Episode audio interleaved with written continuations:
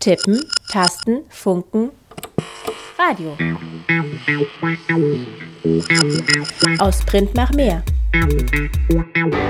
IZ3W on Air. IZ3W? Die nord-süd-politische Zeitschrift IZ3W on Air. On Air. Herzlich willkommen. Heute Nachmittag, Dienstag, den 3. Februar zur zweiten Ausgabe dieses Jahr 2015 vom Süd-Nordfunk, der Magazinsendung des IZ3W. Hinter IZ3W verbirgt sich die nord-süd-politische Zeitschrift, die in Freiburg verlegt wird. Heute geht es um Folter. Der Horror ist alltäglich. Das Wesen der Folter ist, dass sie im Verborgenen stattfindet. Das sagt der Sprecher von Amnesty International, Ferdinand Muggenthaler. Deshalb wird Folter vertuscht und weil sie vertuscht wird, ist es schwierig, Folter zu beweisen oder gar über das Ausmaß verübter Folter Statistiken zu führen. Im vergangenen Dezember schockierte der Bericht des US-Senats, der die Foltermethoden des US-Geheimdienstes CIA enthüllte, die Weltöffentlichkeit. Die meisten Fälle werden aber dank des Mutes von Betroffenen, von Überlebenden von Folter und dank des Einsatzes engagierter Menschenrechtsorganisationen aufgedeckt. So gelangen einzelne Fälle und auch das nach wie vor verheerende Ausmaß systematischer Folter immer wieder ans Licht. Verbrechen, die trotz der inzwischen von 155 Staaten ratifizierten Anti-Folter-Konvention verübt werden, in staatlichen Gefängnissen, in privaten Räumen. Einzeln, aber auch kollektiv verübte Verbrechen. Folter kann letztendlich jeden treffen. Wir hören heute einen Beitrag über das weit verbreitete Versäumnis, Folter zu einem Straftatbestand zu machen. Zu Wort kommt unter anderem der Sonderberichterstatter der Anti-Folter-Konvention Manfred Nowak. Und wir sprechen mit der Traumatherapeutin Dima Sito über Engpässe und Missstände in der medizinischen Versorgung von Flüchtlingen, die als Überlebende von Folter nach Deutschland gekommen sind. Zudem geht es nach Kenia. Philipp Monjasia aus Kitale berichtet, wie die Autonomie der Kleinbauern und Bäuerinnen durch die Macht von Agrarkonzernen und der Saatgutgesetzgebung untergraben wird. Und gegen 16.40 Uhr senden wir ein Porträt eines schwarzen Deutschen, der im Januar 90 Jahre alt wurde.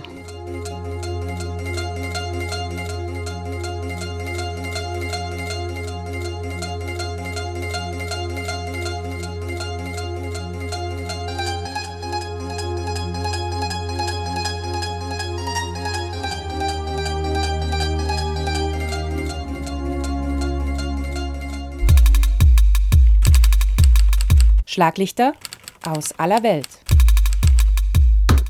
Im Zuge der Militäreinsätze gegen die Drogenkriminalität ist die Zahl der Folterfälle in Mexiko sprunghaft angestiegen. Im vergangenen Jahr registrierte die mexikanische Menschenrechtsorganisation oder Kommission 600 Prozent mehr Anzeigen wegen Folter und Misshandlungen als zehn Jahre zuvor. Der Bericht stellt außerdem innerhalb von Justiz, Polizei und Militär eine sogenannte Kultur der Toleranz gegenüber Folter fest. Folterer gehen fast immer straffrei frei aus. Nur sieben Personen wurden in Mexiko je wegen Folter von Bundesgerichten angezeigt.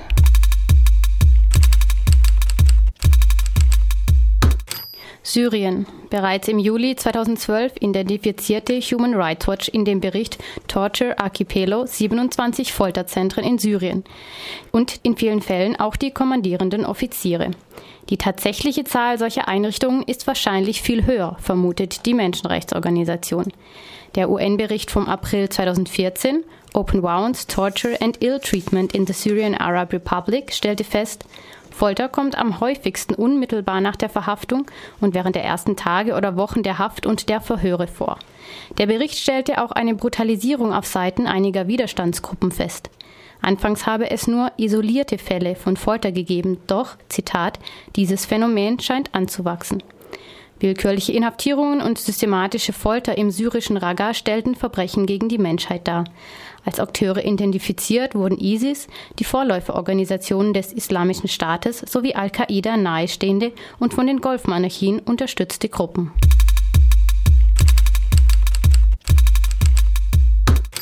Philippinen. Ein Bericht über Folter auf den Philippinen von Dezember 2014 verweist auf die Diskrepanz zwischen Folterverbot und Folterpraxis. Ausführliche Zeitzeugenberichte von 55 Folterüberlebenden zeigen, dass die philippinische Polizei keine rechtlichen Konsequenzen bei der Anwendung von Folter befürchtet und das, obwohl die Philippinen zwei wesentliche Verträge gegen Folter ratifiziert haben, den Sozialpakt und die Anti-Folter-Konvention. Die weitgehende Straflosigkeit Arbeitslosigkeit, so schlussfolgert die Asien-Pazifik-Sektion von Amnesty International, sei der Grund dafür, dass Foltermethoden bei der Polizei weiterhin Anwendung finden.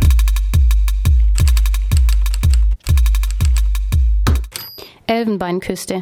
Die ivorische Nationalarmee hat zusammen mit bewaffneten Milizen seit der Krise nach den Präsidentschaftswahlen von 2012 willkürlich Zivilistinnen gefangen genommen, gefoltert und misshandelt.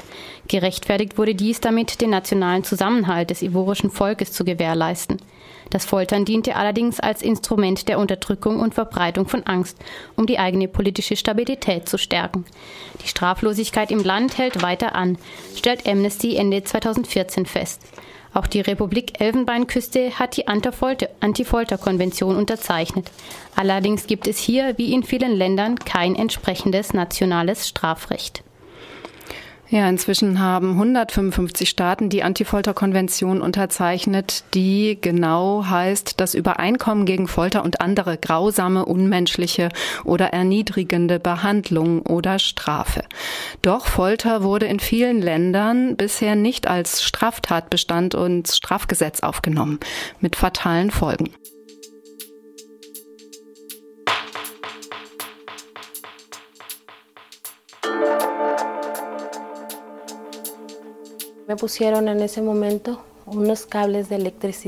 Sie hielten Kabel an meine Zehen und fragten, wirst du jetzt sprechen? Aber was hätte ich denn aussagen sollen? Als die Musik anfing, spürte ich die Stromschläge.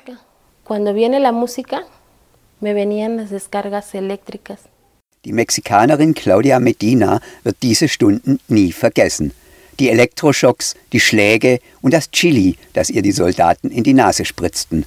Am Ende bestätigte sie, was ihre Peiniger hören wollten, dass sie einer kriminellen Bande angehöre. Dann legten sie ihr ein Geständnis vor. Hätten sie mich nicht gefoltert, so sagt Medina später, hätte ich die Erklärung nie unterschrieben. Ob Peitschenhiebe, Scheinhinrichtungen oder Schlafentzug, Folter ist verboten. Immer. Auch im Krieg oder im Notstand. So ist es in der Allgemeinen Erklärung der Menschenrechte festgelegt. Dennoch wird weiter gefoltert, um Geständnisse zu erzwingen oder Informationen zu erpressen. Selmin Chalishkan, die Generalsekretärin von Amnesty International Deutschland. In den letzten fünf Jahren haben wir auf 142 Länder geguckt und in 141 Ländern Folter, schwere Misshandlungen oder Misshandlungen festgestellt. Das heißt, es ist ein weit verbreitetes Menschenrechtsproblem. In einer Studie kommt Amnesty zu einem ernüchternden Ergebnis. Fast die Hälfte aller Menschen befürchtet, bei einer Festnahme gefoltert zu werden. Hat sich also nichts geändert, seit die Vereinten Nationen am 10. Dezember 1984 die Anti-Folter-Konvention unterzeichnet haben? 30 Jahre ist das her.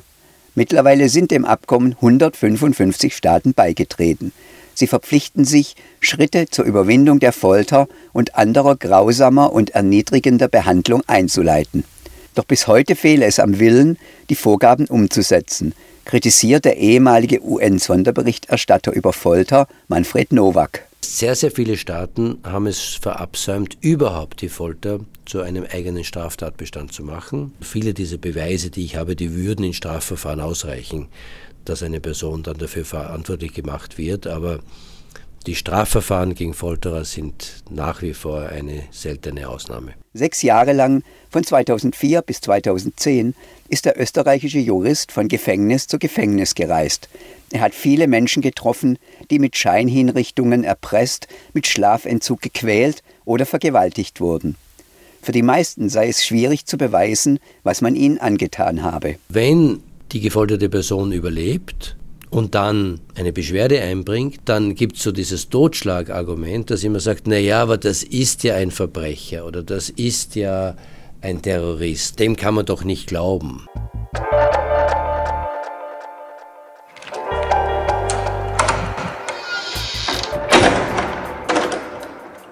Weggesperrt, alleine rechtlos. Häufig ist es die Isolation, die das Foltern erst möglich macht, erklärt Selmin Chalischkan. Die Menschen, die im Gefängnis sitzen, haben oft keinen Zugang zu unabhängigen Untersuchungen.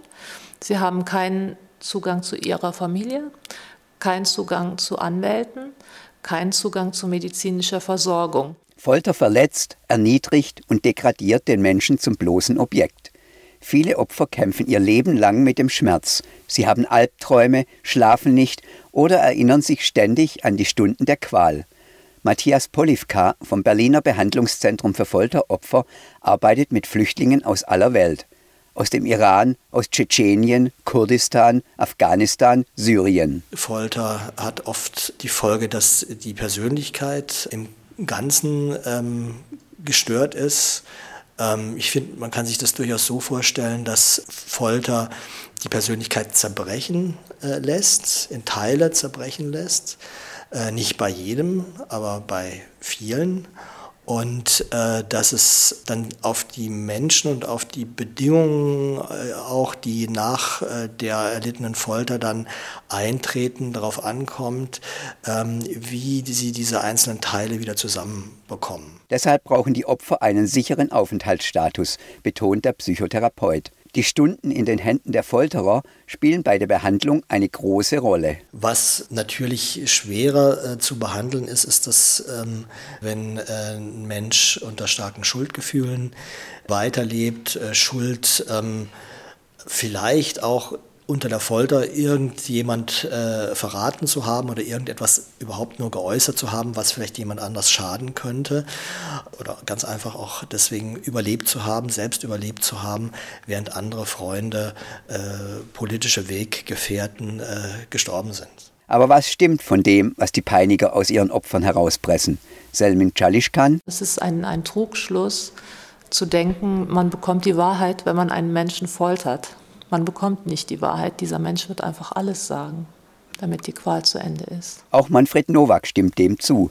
Dennoch schränkt er ein. Wenn es darum geht, geheimdienstliche Informationen zu bekommen, dann sind solche Aussagen durchaus auch nicht immer hundertprozentig glaubwürdig, aber ich kann, es gibt Methoden, mit denen ich mich schon gut absichern kann. Die CIA ist ja keine unprofessionelle Organisation. Die würde ja nicht foltern, wenn sie nicht doch auch brauchbare Hinweise bekommen würde.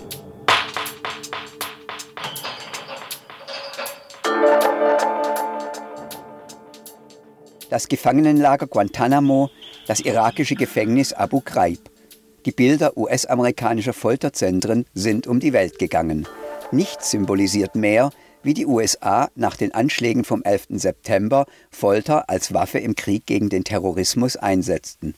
Washington habe damit die Büchse der Pandora geöffnet, meint Nowak. Dabei seien es die Vereinigten Staaten gewesen, die nach dem Zweiten Weltkrieg gefordert hatten, die Menschenrechte und damit auch das Folterverbot in die UN-Satzung zu schreiben. Das hat eine verheerende Negativwirkung auf viele Staaten dieser Welt, die ohne dies foltern und dies bisher abgestritten haben und die plötzlich auch zu mir gesagt haben, aber warum dürfen wir denn nicht auch foltern, wenn sogar die USA, die uns immer die Menschenrechte mit großen Worten als, als äh, Zielvorgabe hinstellen, wenn die selbst foltern. Das heißt, es hat die Folter auch in vielen anderen Staaten so quasi legitimiert. Zum 30. Jahrestag der Anti-Folter-Konvention hat Amnesty International mit Videos, Veranstaltungen und öffentlichen Aktionen mobil gemacht. Die Mexikanerin Claudia Medina zählt zu den Fällen, die Amnesty im Rahmen der Kampagne ausgewählt hat. Sie wurde inzwischen freigesprochen. Nun wird sie strafrechtlich gegen ihre Folterer vorgehen. Denn, so sagt sie, ich will Gerechtigkeit. Traumatisierte Flüchtlinge und Folteropfer haben in Deutschland oftmals keinerlei Zugang zu einer ausreichenden gesundheitlichen Versorgung oder nur in akuten Notfällen.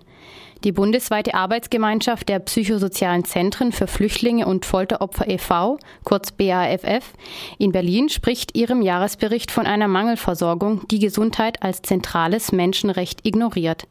Diese Mangelversorgung werde durch Verleugnung des Versorgungsbedarfs oder auch mit dem Verweis auf Verantwortung Dritter billigend in Kauf genommen. Wie mangelhaft die Versorgung ist und wie fatal dies insbesondere für Flüchtlinge ist, die traumatisiert und Überlebende von Folter sind, darüber sprachen wir mit Dima Sito vom Psychosozialen Zentrum in Düsseldorf. Deutschland hat die Anti-Folter-Konvention unterschrieben und sich damit verpflichtet, Zitat, für Menschen, die Traumatisierungen erlitten haben, eine so vollständige Rehabilitation wie möglich sicherzustellen. Obwohl diese Konvention, auch die Neufassung der EU-Aufnahmerichtlinie, durchaus auch eine Verbesserung in der Aufnahme und in der Vorsorge von Flüchtlingen und Folteropfern vorsehen, werden diese international und staatlich garantierten Menschenrechte nach wie vor missachtet. Das schreibt die bundesweite Arbeitsgemeinschaft der psychosozialen Zentren für Flüchtlinge und Folteropfer, die BAF, in ihrem Jahresbericht. Und weiter, auch im Jahr 2013 stellt die Bundesregierung sich insgesamt nicht der Verantwortung, für die notwendigen gesetzlichen Grundlagen zu sorgen, um die angemessene Versorgung von Flüchtlingen sicherzustellen, die Opfer von Folter und anderen schweren Menschenrechtsverletzungen geworden sind. Hierdurch werden traumatisierte Flüchtlinge und Folteropfer aus der gesundheitlichen Vorsorge und Versorgung ausgeschlossen. Oft wird nur in akuten Notfällen medizinisch versorgt. Ich spreche jetzt mit Dima Sito vom Psychosozialen Zentrum für Flüchtlinge in Düsseldorf. Dima, du arbeitest als Traumatherapeutin schon, ich glaube, seit ungefähr zehn Jahren in eben dem benannten Zentrum. Wie viele Personen kommen zu euch? Was sind konkret Ihre Anliegen? Wir sind ungefähr zehn hauptamtliche Kolleginnen, alle nicht mit vollen Stellen. Und es kommen circa 400 Menschen im Jahr zu uns, die hauptsächlich traumatherapeutische Behandlung brauchen. Teilweise auch äh, Stellungnahmen im aufenthaltsrechtlichen Verfahren, um eine Abschiebung aus humanitären Gründen zu verhindern. Genau, und wir haben deutlich mehr Anfragen, als wir Klienten aufnehmen können, ungefähr das Vierfache und müssen uns leider darauf beschränken, nur die allergravierendsten Fälle aufzunehmen. Das heißt, der Bedarf ist deutlich größer noch. Kann man auch sagen, dass der Bedarf gestiegen ist jetzt durch die Flüchtlinge, die aus ja sehr stark bürgerkriegsbetroffenen Regionen wie Syrien, aber auch anderen Ländern derzeit kommen? Also der Bedarf steigt natürlich mit steigenden Flüchtlingszahlen, wobei tatsächlich Opfer von Folter momentan weniger aus Syrien kommen. Teilweise Übergriffe durch islamistische Gruppen, da, da erleben Menschen Folter. Im Moment haben wir zum Beispiel relativ viele Klienten, die über den afrikanischen Kontinent und dann über Libyen gekommen sind und da inhaftiert und auch teilweise massiv gefoltert wurden ähm, und dann irgendwann weitergekommen sind übers Mittelmeer dann nach Europa. Diese Überlebenden von Folter haben sehr, sehr große Schwierigkeiten, irgendeine Art von therapeutischer Behandlung zu bekommen. Also das ist zum einen das Problem, dass in der Anfangszeit des Aufenthalts, solange man noch im Asylverfahren ist, ist man halt nicht Mitglied der gesetzlichen Krankenkassen, sondern die Sozialämter zahlen auf Antrag notwendige medizinische therapeutische Behandlung bei akuter Erkrankung und das ist halt sehr dehnbar und sehr sehr unscharf dieser Begriff und in der Praxis ist es sehr schwierig häufig äh, eine therapeutische Behandlung finanziert zu bekommen, erst recht mit notwendigen Dolmetscherkosten. Es gibt auch wenig spezialisierte Stellen, gerade jetzt in ländlichen Gebieten, das ist sehr schwierig. Bei der Anhörung von so einem Asylverfahren geht es ja auch immer darum, eine möglichst schlüssige, auch ja irgendwie widerspruchsfreie Erzählung hinzulegen. Mhm. Was sind denn aber vielleicht auch konkret Gründe oder Schwierigkeiten, für Menschen, die Foltererfahrungen gemacht haben, überhaupt darüber zu sprechen bei einer Anhörung im Asylverfahren? Mhm. Also wir erleben das immer wieder, dass Menschen, die traumatisiert sind, im Asylverfahren nicht in der Lage sind, wirklich alles zu berichten, was sie erlebt haben. Also zum einen nur aufgrund der Traumatisierung, weil die Vermeidung so stark ist, weil sie vielleicht auch die Dinge gar nicht in eine logische Reihenfolge bekommen, um sie erzählen zu können, weil ihnen das total unangenehm ist gerade auch wenn Frauen zum Beispiel sexualisierte Gewalt erfahren haben, ist das häufig sehr, sehr tabuisiert, das zu thematisieren, erst recht mit einem männlichen Anhörer oder wenn vielleicht der Ehemann dabei ist, der gar nicht genau weiß, was ihnen passiert ist. Teilweise rufen auch diese, diese Anhörungen im Bundesamt, also in einer behördlichen Atmosphäre, Assoziationen an Verhöre hervor. Das bestehen teilweise auch irrationale Ängste, dass alles, was sie sagen, dann sofort dem Verfolgerstaat übermittelt wird. Also häufig gibt es tatsächlich oder immer wieder gibt es eine Vermeidung, wirklich alles äh, zu sagen in diesen Anhörungen, was wirklich mhm. Erlebt wurde. Was Trauma eigentlich für eine Persönlichkeit bedeutet, was mhm. posttraumatische Belastungsstörungen sind, wie sich das auf auf eine Stabilität auswirken kann. Vielleicht äh, könntest du so ein bisschen nochmal die Symptome, die auch gerade eben es verhindern, die eigenen Rechte wahrnehmen zu können, beschreiben. Mhm. Trauma bedeutet, dass man in einer Situation ist, die extrem existenziell bedrohlich ist. Hauptsächlich. In der Regel sind es Traumatisierungen, die ausgelöst werden durch extrem bedrohliche Situationen, die so schlimm sind, dass man sie in der Situation oder auch im Nachhinein erstmal nicht verarbeiten kann. Ähnliche Situationen lösen dann diese Erinnerungen aus. Zum Beispiel sieht man eine Polizeiuniform und hat dann auf einmal das Gefühl, ne, dass man wäre wieder im Verfolgerstaat und würde gleich festgenommen werden. Und diese Erinnerungen sind teilweise so intensiv, dass sich das so anfühlt, als wäre man wieder in der bedrohlichen Situation. Also dieses Wiedererleben ist ein typisches Symptom. Das andere typische Symptom ist die Vermeidung für das Erlebte, wie sich dann auch ausweiten können, dass man sich teilweise an ganze Abschnitte seines Lebens nicht mehr erinnert. Und ähm, eine andere Form der Vermeidung ist dieses Dissoziieren. Ja, dass der Geist irgendwie aus der, der aktuellen Situation rausflutscht, dass man so wie abwesend ist. Das ist was, was man in der traumatischen Situation sozusagen begonnen hat und sowas automatisiert sich auch. Wenn ich an Flüchtlinge denke, die in Erstaufnahmestellen sind, mhm. in Sammelunterkünften, mhm. die in mhm. Polizeirazzien vielleicht reinkommen mhm. oder später auch diese permanente Angst vor einer drohenden Abschiebung, das mhm. Arbeitsverbot. Es gibt viele Situationen, die eben genau diese Erinnerungen aufrufen, ne? zum Beispiel die Erstaufnahmelager, wenn die eingezäunt sind, wenn es Wachpersonal gibt. Das, das ruft natürlich Erinnerungen an gefängnisartige Situationen hervor, genauso Flüchtlingslager, Flüchtlingsunterkünfte in ehemaligen Kasernen mit diesen langen Fluren und den Türen rechts und links und überhaupt die Situation der chronifizierten Unsicherheit, nicht zu wissen, ne? kommt die Polizei, holt mich morgens ab und schiebt mich ab und da sowas mitzukriegen bei den Zimmernachbarn und so weiter. Also es sind ganz viele Situationen, die äh, ja diese Stabilisierung eigentlich verhindern. Mhm. Es gibt ja diese Richtlinien für psychologische und medizinische Untersuchung von traumatisierten Flüchtlingen, die von der, von der BAF, also der mhm. bundesweiten Arbeitsgemeinschaft, dieser psychosozialen Zentren herausgegeben wurde. Mhm. Da gab es ja sicherlich einen Anlass, das zu tun. Mhm es ist ein Spannungsfeld, muss ich sagen. Also die, die Schwierigkeit ist ja, dass es sehr leicht ist, sozusagen zu attestieren, dass jemand flugreisefähig und sozusagen abschiebefähig ist. Und die Hoffnung war, ähm, die Standards heraufzusetzen, um abzusichern, dass es eine vernünftige Untersuchung gibt die Schwierigkeit ist, dass es keine systematische Umsetzung dieser Richtlinien gibt. Das heißt, es gibt, wenn die Menschen ankommen in den Erstaufnahmeeinrichtungen, gibt es keine systematische Erfassung. Ist denn jemand davon betroffen? Braucht jemand diese Behandlung? Das ist in der Regel eher dem Zufall überlassen, ob jemand äh, im Laufe seines Aufenthalts auf andere Menschen trifft, auf Rechtsanwälte, auf Beratungsstellen, auf Landesleute, die merken, wie belastet diese Person ist und dann vielleicht auch noch eine Stelle kennen, an die sie sie verweisen können. Bei Niedergelassenen ist es relativ schwierig, weil auch nicht geregelt ist, ob und von wem Dolmetscher finanziert werden. Bei den Krankenkassen ist das bislang leider nicht vorgesehen. Und in Kliniken erlebe ich das bis heute immer wieder, dass dann zum Beispiel äh, minderjährige Kinder oder Nachbarn oder Reinigungskräfte zum Dolmetschen herangezogen werden und äh, das hm. funktioniert natürlich nicht wirklich. Da kann man keine traumatherapeutische Behandlung machen. Ja. Haben denn eigentlich Asylsuchende eine Möglichkeit, wenn sie ein entsprechendes Gutachten, nehmen wir jetzt mal an, vielleicht auch von einem niedergelassenen Arzt haben, einzuklagen, einen Therapieplatz zu bekommen?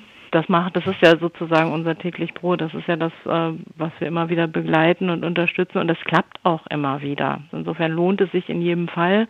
Was macht ihr mit den Leuten, die zu euch kommen und ihr habt einfach die Kapazitäten nicht mehr? Ja, das ist total schrecklich, finde ich immer. Also wir machen inzwischen so, so Clearing-Gespräche, also dass wir zumindest ein Erstgespräch anbieten, eine Einschätzung zu treffen, zu gucken, wie der Bedarf ist und wir versuchen dann irgendwelche anderen Stellen zu finden. Wir machen auch Fortbildungen und Schulungen, Supervision für niedergelassene Therapeuten, äh, um sie dabei zu unterstützen, mit Flüchtlingen zu arbeiten.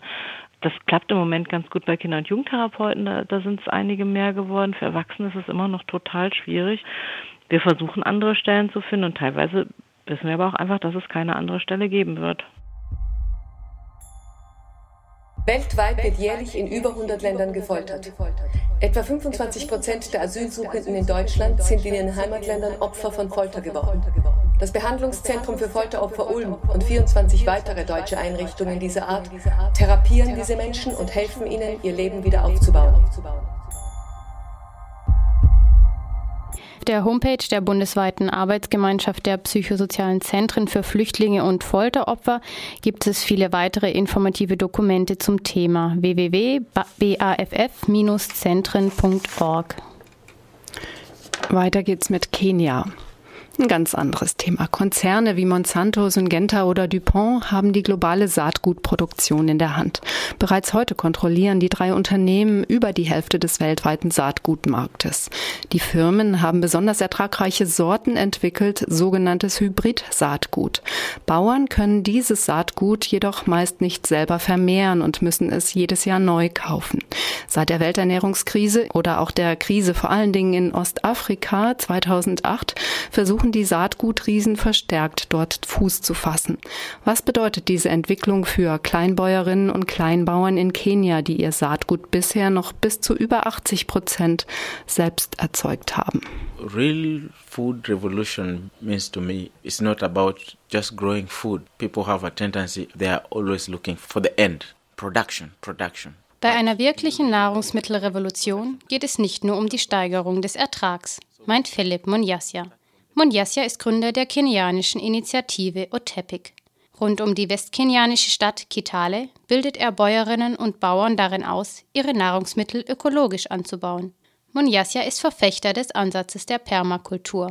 Ihm geht es um eine möglichst sichere und unabhängige Selbstversorgung der Bevölkerung durch den Anbau vielfältiger Pflanzensorten. Die Initiative Otepik unterstützt daher auch den Austausch und die Entwicklung von lokalem Saatgut. Ökologische Anbauformen sind in der Gegend um Kitale jedoch kaum verbreitet. Die Region ist durch eine konventionell industrielle Landwirtschaft geprägt, erzählt Munyasia. The general agriculture system there is really different. There's a lot of monoculture. In der Region gibt es sehr viel Monokultur. Angebaut werden vor allem Mais und Bohnen. Daher haben sich in der Region auch einige multinationale Unternehmen angesiedelt. Firmen, die genetisch modifiziertes hybrides Saatgut herstellen. Eines der Unternehmen hat seinen Hauptsitz in Kitale eröffnet. Denn hier wohnen viele Menschen, die diese Samen anbauen können. Die Menschen in der Region verwenden das hybride Saatgut und sind davon abhängig. Gegen Klimaveränderungen sind die Samen aber nicht resistent. Wenn sich die Niederschläge verändern oder Schädlingsbefall und Krankheiten auftreten, dann verlieren viele Menschen ihren Mais und ihre Bohnen. Manchmal gibt es dann kein Essen für das nächste Jahr. Die Hybrid-Saatgutunternehmen arbeiten mit Chemiekonzernen zusammen, die Spritzmittel produzieren. Wenn die Bäuerinnen und Bauern auf diese Spritzmittel verzichten, erzielen sie nur ein Viertel ihrer Produktionsmenge und sind dann nicht mehr wettbewerbsfähig. Um große Erträge zu erzielen, ist die Landwirtschaft daher stark inputorientiert kritisiert Monjasia. Die von ihm beschriebene Form der inputorientierten industriellen Landwirtschaft wird nicht nur in Kenia verfolgt. Auch viele andere afrikanische Länder setzen auf die sogenannte grüne Revolution. Die Idee dahinter? Durch den Anbau hochproduktiver Sorten von Grundnahrungsmitteln soll der weltweite Hunger bekämpft werden. Seit 2008 wird dieser Ansatz in Afrika verstärkt verfolgt. In jenem Jahr waren die Preise vieler Nahrungsmittel stark gestiegen. Dies hatte zu einer Ernährungskrise in vielen Ländern geführt. Internationale Allianzen und Konzerne versuchen seither verstärkt, die afrikanische Landwirtschaft zu beeinflussen, erzählt Stick Tanzmann. Er ist Referent für Landwirtschaft bei der Organisation Brot für die Welt. Auf internationaler Ebene muss man halt leider sagen, dass ähm, ja gerade sowas auch wie diese Hungerkrise genutzt worden ist, um solche Aktivitäten wie die G8 New Alliance aus der Taufe zu heben, die ja extrem stark, die ist 2012 gegründet worden, extrem stark auf die ja, Industrialisierung der afrikanischen Landwirtschaft setzt, auf die Öffnung der Gesetzgebung im Sinne von äh, mehr Unternehmenseinfluss, gerade im Bereich Saatgut, aber auch Land und wo auf einmal Politik im Sinne der großen Agrarkonzerne betrieben wird. Und äh, die afrikanischen Regierungen da teilweise hineingezwungen worden sind, aber darauf auch, aufgesprungen sind, äh, weil sie halt ja, sehen, da kommt neues Geld, da kommen große, große Firmen und sie sehr, sehr wenig äh, Interesse eigentlich an ihrer eigenen ländlichen Bevölkerung und an ihrer eigenen Landwirtschaft haben. Kommentiert Tanzmann. Positiv sei, dass sich die Entwicklungszusammenarbeit nun wieder verstärkt der Landwirtschaft widme. Die Programme zielen jedoch häufig darauf, für den Export zu produzieren oder lediglich Grundnahrungsmittel wie Mais, Bohnen oder Weizen anzubauen. Otepik setzt hingegen auf Vielfalt und lokale Ernährungssicherung. So as a, as a project we have been emphasizing of the people to grow diversity. Wir raten den Menschen, eine Vielfalt an Sorten anzubauen, mit verschiedenen Unternehmen zusammenzuarbeiten und verschiedene Pflanzen zu nutzen. Mit permakulturellen Anbaumethoden erzielt man anfangs jedoch nur geringe Erträge. Die Produktion steigert sich aber von Saison zu Saison. Es ist wichtig, die Bäuerinnen und Bauern auf diese Prozesse vorzubereiten.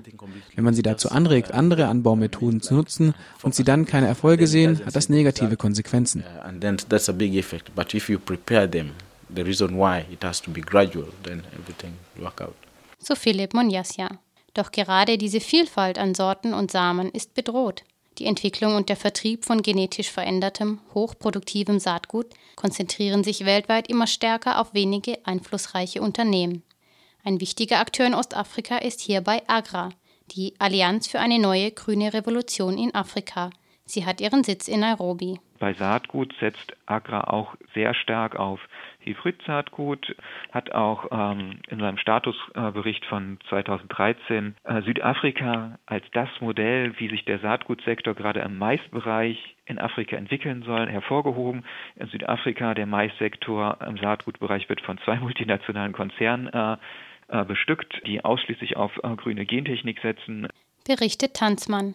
Um ihre Marktmacht auszubauen, arbeiten die großen Saatgutfirmen auf verschiedenen Ebenen. Agra fördert auch gezielt äh, lokale Pflanzenzuchtunternehmen, unterstützt sie in der Züchtung, dass sie sozusagen lokal angepasste Maissorten oder wie auch immer entwickeln. Was wir aber sehen, was wir gerade auch im äh, südafrikanischen Fall gesehen haben, wenn diese kleinen Firmen eine kritische Größe erreicht haben oder eine kritische Genetik erforscht haben oder eine kritische Pflanzensorte ähm, patentiert oder geschützt haben, dann werden sie sehr schnell von multinationalen Konzernen aufgekauft, um sich sozusagen den Marktanteil und das Wissen dieser Firma zu, äh, zu sichern. Neben dem Aufkauf lokaler Firmen nehmen die Hersteller von Saatgut jedoch auch auf rechtlicher Ebene Einfluss. Lokale Gesetzgebungen werden immer stärker den Regeln des Internationalen Verbandes zum Schutz von Pflanzenzüchtungen angeglichen. Dieser Regelkatalog nennt sich UPOV 91. Das ist, was gerade in Afrika äh, auf allen Ebenen passiert, dass Regionalbündnisse, aber auch Staaten äh, gezwungen werden oder ermuntert werden, UPOV 91 beizutreten. Und diese neuen Saatgutgesetzgebungen sind dann extrem restriktiv, äh, was die Lagerung, den Austausch und den Verkauf äh, von Saat, Weiterverkauf von Saatgut, aber auch den Nachbau von Saatgut betrifft. Solche Saatgutgesetzgebungen können zu einer oder werden zu einer Kriminalisierung des Saatgutsektors in, in Afrika führen. Erklärt Tanzmann. Viele Kleinbauern benötigen bessere, ertragsreiche Sorten, die tolerant gegen Schädlinge sind. Für viele ist das patentierte Hybrid-Saatgut daher zunächst attraktiv. Dass die neuen Gesetze den lokalen Austausch von Saatgut kriminalisieren und die bäuerliche Züchtung ausschalten, erlebt auch Philipp Monjasia hautnah. Yeah, there's a, there's a conflict because wherever they see this kind of work that we're doing, it's another way of taking them out from the business. Die Saatgutunternehmen sehen uns als Konkurrenz an. Sie haben viel Geld und sie arbeiten mit der Polizei zusammen. Für gewöhnlich haben wir viel Saatgut herangezogen, verpackt und zu geringen Preisen auf den Markt verkauft. Oder wir haben es sogar verschenkt um eine gute Beziehung zu den Bäuerinnen und Bauern aufzubauen. Auf die Verpackung haben wir hergestellt von Optepik geschrieben. Die Firmen sind darauf aufmerksam geworden. Wir bekamen Besuch von Behörden, die von uns eine Genehmigung und hohe Steuern forderten. Die Polizei hat einige Frauen, mit denen wir zusammenarbeiten, sogar mit Verhaftung gedroht, sollten sie das Saatgut weiterhin in der Stadt verkaufen. Die kleinbäuerliche Landwirtschaft ist nicht nur durch die Konzentration im Saatgutsektor bedroht. Auch die derzeit verhandelten Wirtschaftsabkommen zwischen der EU und Ostafrika werden die Arbeit von Initiativen wie OTEPIC weiter erschweren. In vielen afrikanischen Ländern regt sich jedoch zunehmend Widerstand, meint Tanzmann. Wir haben es ja zum Beispiel in, auch in Uganda gesehen, dass es dort gerade junge Leute waren, die eine Gentechnikgesetzgebung verhindert haben, weil sie gesagt haben, wir wollen keine grüne Gentechnik äh, in Uganda haben. Und äh, das ist etwas sehr Interessantes, dass es eine neue, ja, eine neue Generation, eine junge Generation äh, gibt in Afrika, die sich wieder viel stärker mit äh, Ernährung befasst. Ich würde jetzt gar nicht sagen mit Landwirtschaft, weil diese Bewegung auch häufig äh, aus urbanen Regionen kommt. Mhm. Philipp Munyasia setzt nicht nur auf die Arbeit vor Ort. Immer wieder fährt er nach Europa, hält Vorträge, gibt Workshops und macht auf die landwirtschaftliche Situation in Westkenia aufmerksam. Und er fordert auch die Menschen in Europa auf, sich einzusetzen. Die meisten Entscheidungen werden in Europa gefällt. Glücklicherweise können die Menschen dort an der demokratischen Entwicklung teilhaben. Wenn die Bevölkerung eine starke Stimme hat, kann das eine Wirkung erzielen, zum Beispiel auf multinationale Konzerne. In Kenia arbeiten viele Menschen in Treibhäusern, in denen Blumen gezüchtet werden. Sie leiden unter den Chemikalien, die bei der Produktion eingesetzt werden. Dieselben Blumen werden in Europa verschenkt, als Zeichen der Liebe und des Glücks. Ihr könnt etwas ändern, wenn ihr aufhört, diese Blumen zu kaufen. Es gibt doch auch sehr viele Blumen bei euch. Man kann argumentieren, dass Menschen in Kenia ihre Arbeit verlieren, wenn der Absatz sinkt. Aber das sind unmenschliche Jobs. Wir erleben einen steigenden Trend, bei dem jedes Land an sich reißt, was immer es bekommen kann. Und die Fürsprache für lokale Interessen, steigt diese auch? Seine Stimme zu erheben, ist eine Herausforderung. The, the rate of advocacy, is it also going high or is it really going down? So this is a challenge. The voice, raising the voice. Ja, mehr zur Initiative OTPIC findet man im Internet unter www.otpic mit c am Ende.org. Als nächstes der Song Mel von Melanos. Ihr hört den Südnordfunk auf 102,3 MHz. Heute Dienstag, den 3. Februar.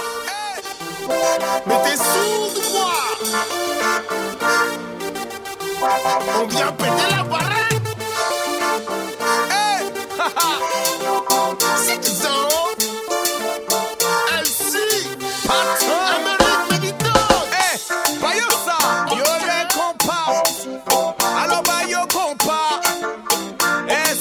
ça se passe comme ça. Mélanos. Hey, come on. Vous savez quoi? On a décidé de foutre le bordel. Le bordel rime avec Mélanos. J'ai le compas pour l'ego. J'aime le naturel, je suis pas compas, château d'eau. J'ai le compas soleil pour se poser sur ta peau. Si tu veux sexer, j'ai pas le compas macho. J'ai la feuille métallique avec une danse érotique. Pas de BM, j'ai le compas sans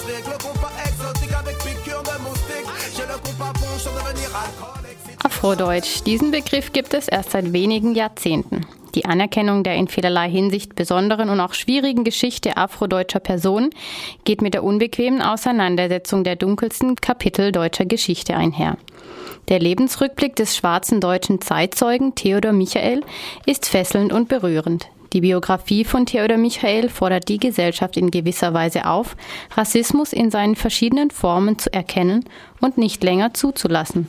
Oft stellt Theodor Michael seine Biografie auf meist ausverkauften Lesungen vor, zusammen mit seinem Stiefsohn. Im Jänner wurde Michael 90 Jahre alt. Als ich in Berlin zur Welt kam, war das Jahr 1925 gerade 15 Tage alt. Mein Stiefvater kam 1925 in Berlin zur Welt. Er war das vierte Kind und damit auch jüngster Sohn eines Kameruners und einer weißen deutschen Mutter.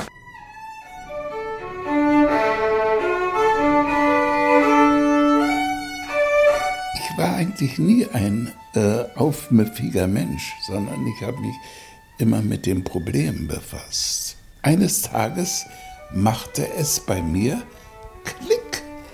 Weshalb wollen die Leute mir immer einreden, dass ich ein Problem habe? Ich habe doch gar kein Problem mit ihnen. Das reden die mir doch nur ein. Und äh, von daher kommt nur meine Einstellung, dass ich erkenne oder erkannt habe, dass die Gesellschaft natürlich das Problem hat. Die Gesellschaft hat das Problem, mit uns fertig zu werden, nicht? Wir sind da. Und nun muss sie sehen, wie sie damit klarkommt. Nicht? Wenn sie sich gegen uns stellt, als, als Menschen, ja, als Individuen, dann nehmen wir alle Möglichkeiten in Anspruch, uns dem zu widersetzen. Theodor Michael wurde vor 90 Jahren geboren, im Januar 1925. Deutsch sein und schwarz dazu.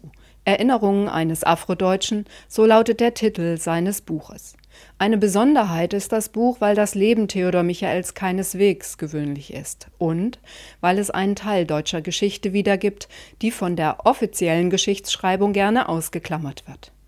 Zudem und vor allen Dingen, weil es von Stolz und Widerstand erzählt meinen und unseren Enkeln gewidmet, steht auf der ersten Seite.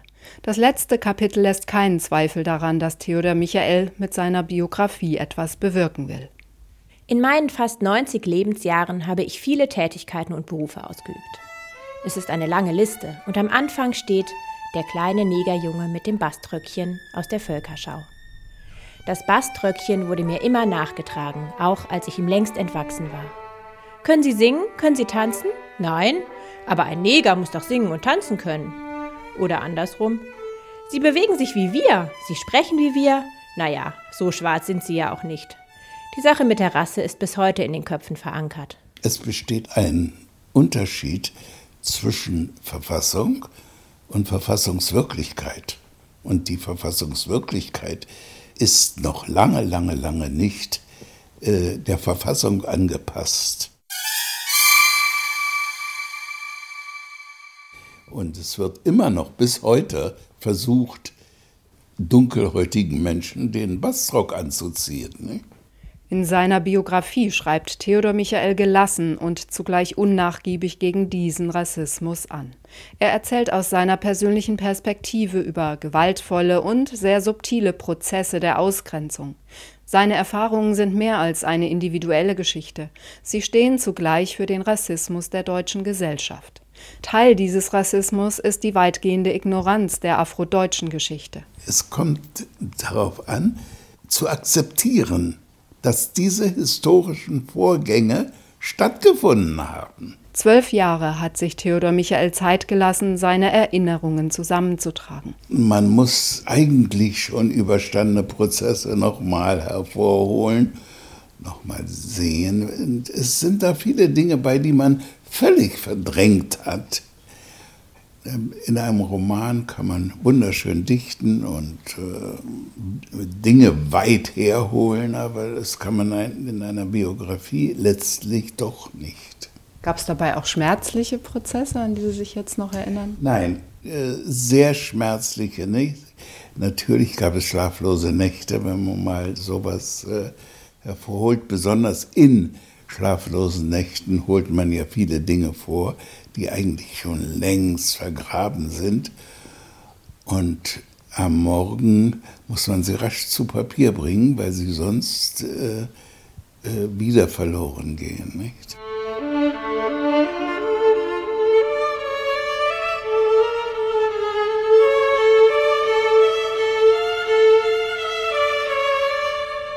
Mein Vater, Theophilus Wonja Michael, wurde, so steht es im Familienstammbuch, 1879, fünf Jahre vor der Kolonialherrschaft, an der Atlantikküste Kameruns geboren. Über den genauen Zeitpunkt, zu dem er nach Deutschland kam, herrscht Unklarheit. Er sollte auf eine christliche Missionsschule in England zum Priester ausgebildet werden. Aber er flüchtete von dort und ging nach Deutschland. Das war vor dem Ersten Weltkrieg und Kamerun war zu jener Zeit ein sogenanntes deutsches Schutzgebiet, so die koloniale Sprache von damals. In der Weimarer Republik fand der Vater des Autors Theophilus Michael Arbeit, zunächst als Komparse in den Völkerschauen, später dann in Kolonialfilmen. Als die erste Kolonialausstellung 1896 in Berlin stattfand, wurden nicht nur Kolonialwaren, sondern auch Menschen präsentiert. Afrikanische Darsteller und Akten in sogenannten Völkerschauen. Einige dieser Vertragsarbeiter blieben und gründeten Familien. Theophilus war einer von ihnen und Theodor Michael ist das jüngste seiner vier Kinder. In dem Film Pagen in der Traumfabrik, schwarze Komparsen im deutschen Spielfilm von Annette von Wagenheit sprachen er und seine Schwester über die Zeit, in denen sie bereits als Kinder, ähnlich wie der Vater, in Völkerschauen und im Zirkus eingesetzt wurden, später dann in Kolonialfilmen. Eine Zeit der Demütigung. Man brauchte die Exoten und hat sie gebraucht. Und heute weiß man, dass man missbraucht wurde. Nachdem sein Vater 1934 gestorben war und die Familie zur Nazizeit auseinandergerissen wurde, schlug sich auch Theodor Michael als Page, Portier und Komparse durch. Bei uns stand im Vordergrund das Überleben. Und zu dem Überleben gehörte auch in diesen Kolonialfilmen mitzuspielen. Und natürlich äh, ist da der Missbrauch, das Geschäft mit Menschen, ein unmenschliches Geschäft.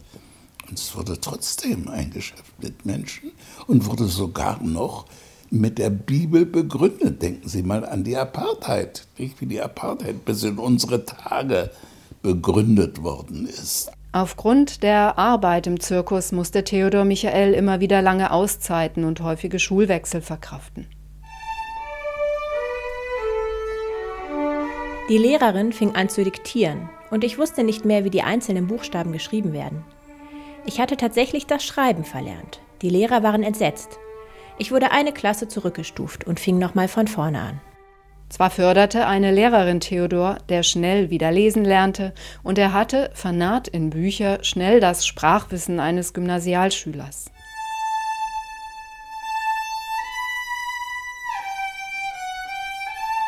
Unterwegs auf dem Schulweg standen zwei Schaukästen mit den Zeitungen Völkischer Beobachter und Der Stürmer, die ich begierig las. Viel verstand ich nicht, aber ich hatte ein starkes Lesebedürfnis und sonst nicht viel Lesestoff zur Verfügung.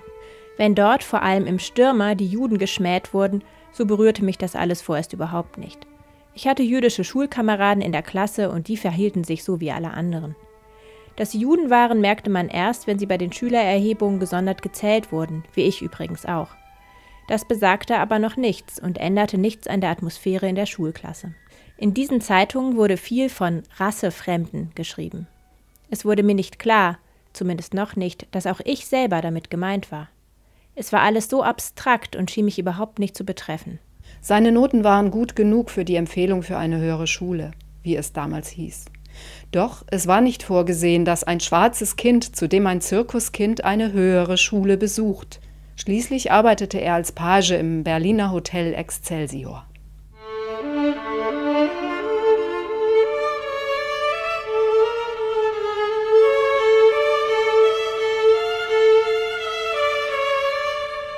Eines Tages wurde ich ins Personalbüro gerufen und nach meinem Mitgliedsausweis der Deutschen Arbeitsfront gefragt. Ich hatte natürlich keinen. Man dürfe keine Ausnahme machen, wurde mir erklärt. Jede im Hotel tätige Person müsse Mitglied der EAF sein. Theodor beantragte einen Mitgliedsausweis bei der Deutschen Arbeitsfront. Ein paar Wochen später erhielt er einen Brief zusammen mit seiner Entlassung. Es wurde mir ein amtliches Schreiben gezeigt, ich weiß nicht mehr von welcher Dienststelle, und ich durfte folgenden Text lesen. Theodor Michael kann nicht an die DAF aufgenommen werden, weil er durch seinen negroiden Einschlag zu artfremd geworden ist. Ich war wie vor den Kopf geschlagen. Ich verstand erst einmal nichts. Dann dämmerte es mir, dass die Begriffe negroid und artfremd mich betrafen. Negroid war klar, das bezog sich auf meine afrikanische Abstammung. Aber was war das für eine Art, von der ich fremd geworden sein sollte?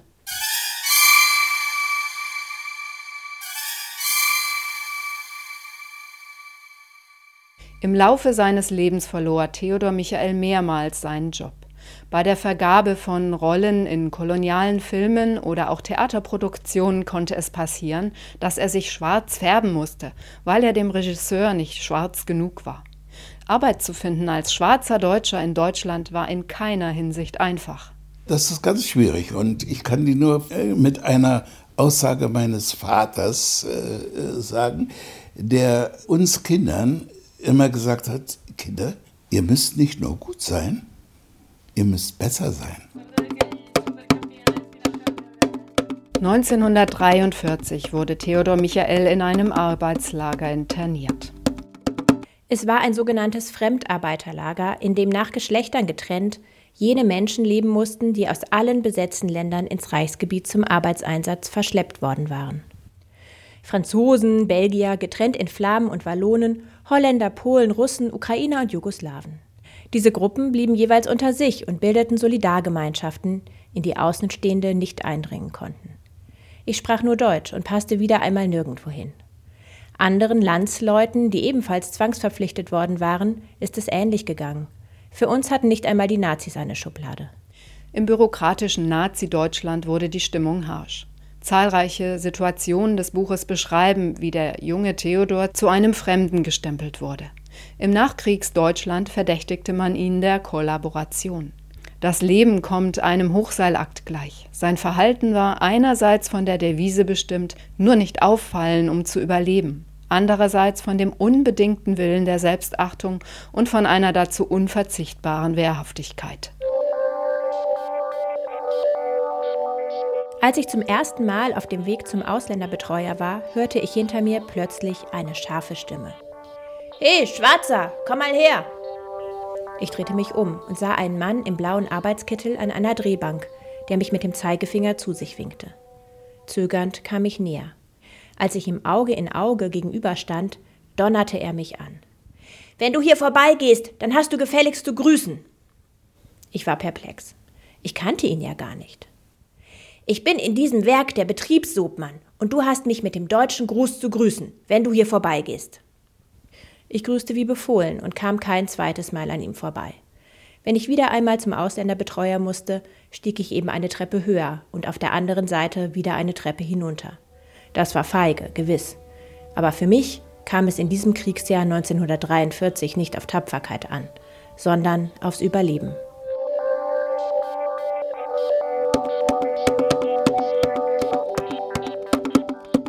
Die Biografie von Theodor Michael erzählt viele Situationen der Demütigung, nicht ohne Humor. Auch in seinen Lesungen fehlt der Humor nicht. Und er hält fest an seiner Heimat. Da fragen auch viele Leute nach, wie ich auf den Begriff schwieriges Mutterland komme. Aber für mich, das Land meiner Mutter ist meine Heimat die langen Wege des Lebens hielten Höhen und Tiefen bereit. Die glücklichen Zeiten des Theodor Michael werden keinesfalls ausgeblendet, im Gegenteil, sie spielen in seiner Autobiografie eine wichtige Rolle. Er kämpfte um sein Leben und widersetzte sich der scheinbaren Aussichtslosigkeit. Wie ihm das immer wieder gelang? Es ist im Grunde genommen nicht zu beschreiben, sowas. Es hat viel mit Stolz zu tun. Und zwar mit dem Stolz oder dem Bewusstsein, vielleicht wäre das besser, so zu sein, wie man ist und dazu zu stehen, auch bei Widerständen. Es hat aber auch damit zu tun, äh, klug zu sein. Beharrlich setzte sich Michael für sich und seine Familie ein. Irgendwann wendete sich das Blatt. Zu den Erfolgen, die er im Laufe seines Lebens machte, gehörten Anstellungen bei Hörfunk- und Theaterproduktion, ein Stipendium für ein Studium in Hamburg und seine Zeit in Paris. Paris hat mir unwahrscheinlich viel äh, gegeben. Nicht nur das Studium, sondern vor allen Dingen auch die äh, Begegnung mit der jungen afrikanischen Elite, die sich die Unabhängigkeit natürlich ganz anders vorgestellt haben, als sie nachher 50 Jahre später aussieht. Der Enthusiasmus damals war unwahrscheinlich groß. Und diese jungen Afrikaner waren so ganz anders als meine afrikanischen Onkels, die sich eher also geduckt haben hier unter dem Druck des Nazireiches und äh, nach Möglichkeit ja nicht, äh, bloß nicht äh, erkannt werden oder dass sie, äh, dass die Nazis Möglichkeiten finden, einen zu kassieren, so wie das bei einigen passiert ist. Einige Homosexuelle beispielsweise verschwanden wegen ihrer Homosexualität. Äh, alles Dinge, die man äh, erst viel später äh, erkennt, als Kind überhaupt nicht sieht.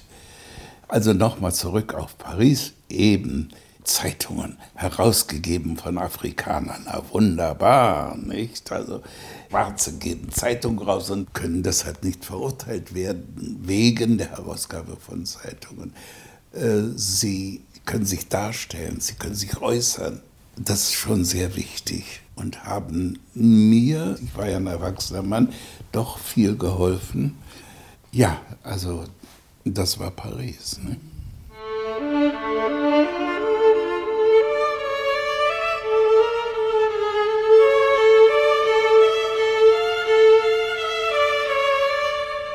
Theodor Michael wird leitender Redakteur beim Afrika-Bulletin. Später arbeitet er beim Bundesnachrichtendienst. Im Alter von 50 Jahren besucht er zum ersten Mal das Herkunftsland seines Vaters. Sie haben also kein Visum? Nein. Warum nicht? Ich wiederholte, was ich bereits dem Einreisebeamten erklärt hatte. Ich war sicher, der Chef des Flughafens musste von der Visumsfreiheit für deutsche Staatsangehörige wissen. Dem schien aber nicht so.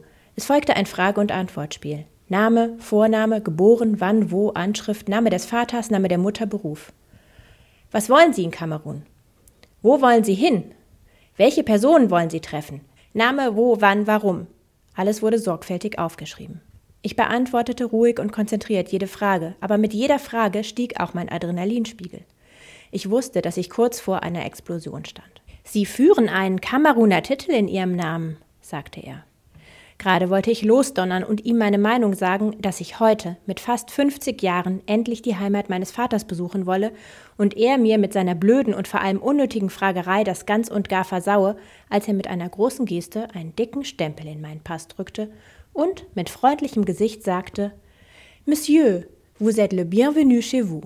Ich war der verlorene Sohn. Aber ich bin deshalb der verlorene Sohn gewesen, weil ich aus dem reichen Deutschland kam. Ich äh, behandle dieses Thema immer sehr kurz. Das ist ja der Sohn von dem und dem und der Enkel von dem und dem.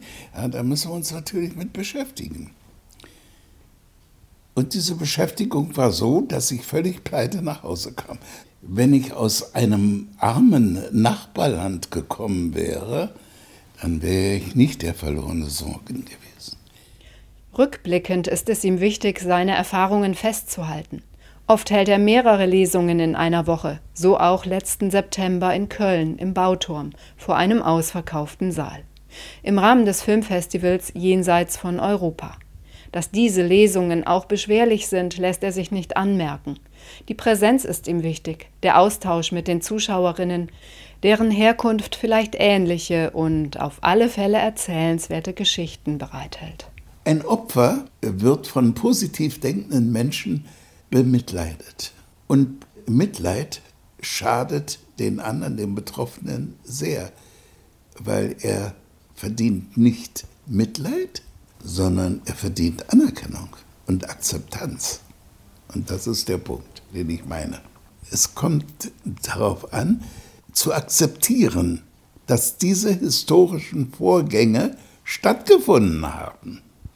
Und, das ist eine ganz wichtige Sache, eine Voraussetzung dafür, äh, für meine Einstellung, ist die Wege zu öffnen für Menschen deutsch-afrikanischer Abstammung, die sich nicht trauen, die sagen, wir werden ja doch abgelehnt. Und nein, man muss darauf bestehen, akzeptiert zu werden. Und genau diese Haltung muss eingenommen werden von Menschen äh, deutsch-afrikanischer Abstammung.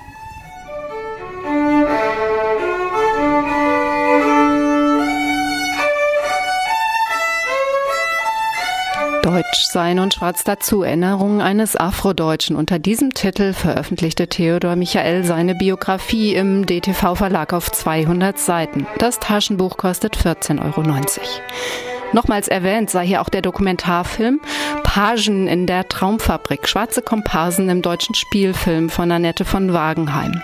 In diesem Film erzählen schwarze Deutsche über ihre Diskriminierungserfahrungen, die sie als Schauspielerinnen in deutschen Kolonial- und Propagandafilmen machten, deren Geschichte in Afrika spielt.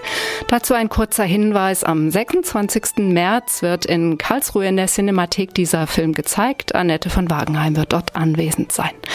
Und noch ein Hinweis in eigener Sache. Wir hatten ja zwei Beiträge zum Thema Folter. Am 20. Februar wird die nächste IZ3W erscheinen zum Thema Folter, vor allen Dingen staatliche Folter. Ja, wir hören uns wieder am 3. März im Südnordfunk. Am Mikrofon heute waren Martina und Patricia. Verantwortlich für die Redaktion Martina Backes. Ja, viel Spaß bis dahin.